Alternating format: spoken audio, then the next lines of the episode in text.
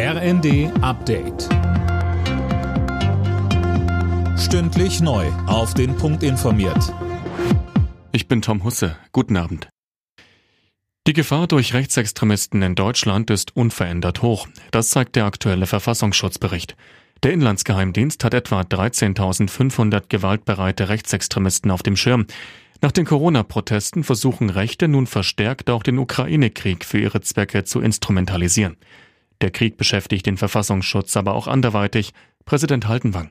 Durch den russischen Angriffskrieg auf die Ukraine ist in jedem Fall davon auszugehen, dass die nachrichtendienstliche Bedrohungslage perspektivisch zu statt abnehmen wird. Wir gehen aktuell von einem erhöhten Risiko von Cybersabotage gegen kritische Infrastrukturen in Deutschland aus.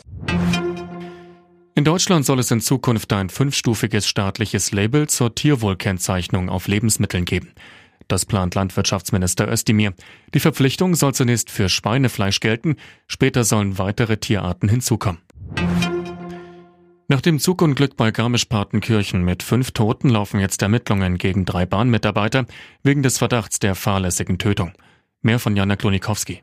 Nähere Angaben zu den Vorwürfen und der Grundlage des Verdachts machten die Ermittler zunächst nicht. Dafür sei es beim derzeitigen Ermittlungsstand noch zu früh, sagte ein Polizeisprecher.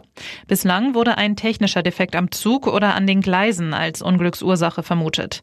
Fünf Menschen waren am Freitag ums Leben gekommen, als der Regionalzug auf dem Weg nach München entgleiste. Mehr als 40 weitere Passagiere wurden verletzt. In der Nations League hat die deutsche Fußballnationalelf am Abend unentschieden gespielt. In der Partie gegen England kam das Team von Trainer Hansi Flick nicht über ein 1 zu 1 hinaus. Am Samstag muss Deutschland dann schon wieder ran. Es geht gegen Ungarn. Alle Nachrichten auf rnd.de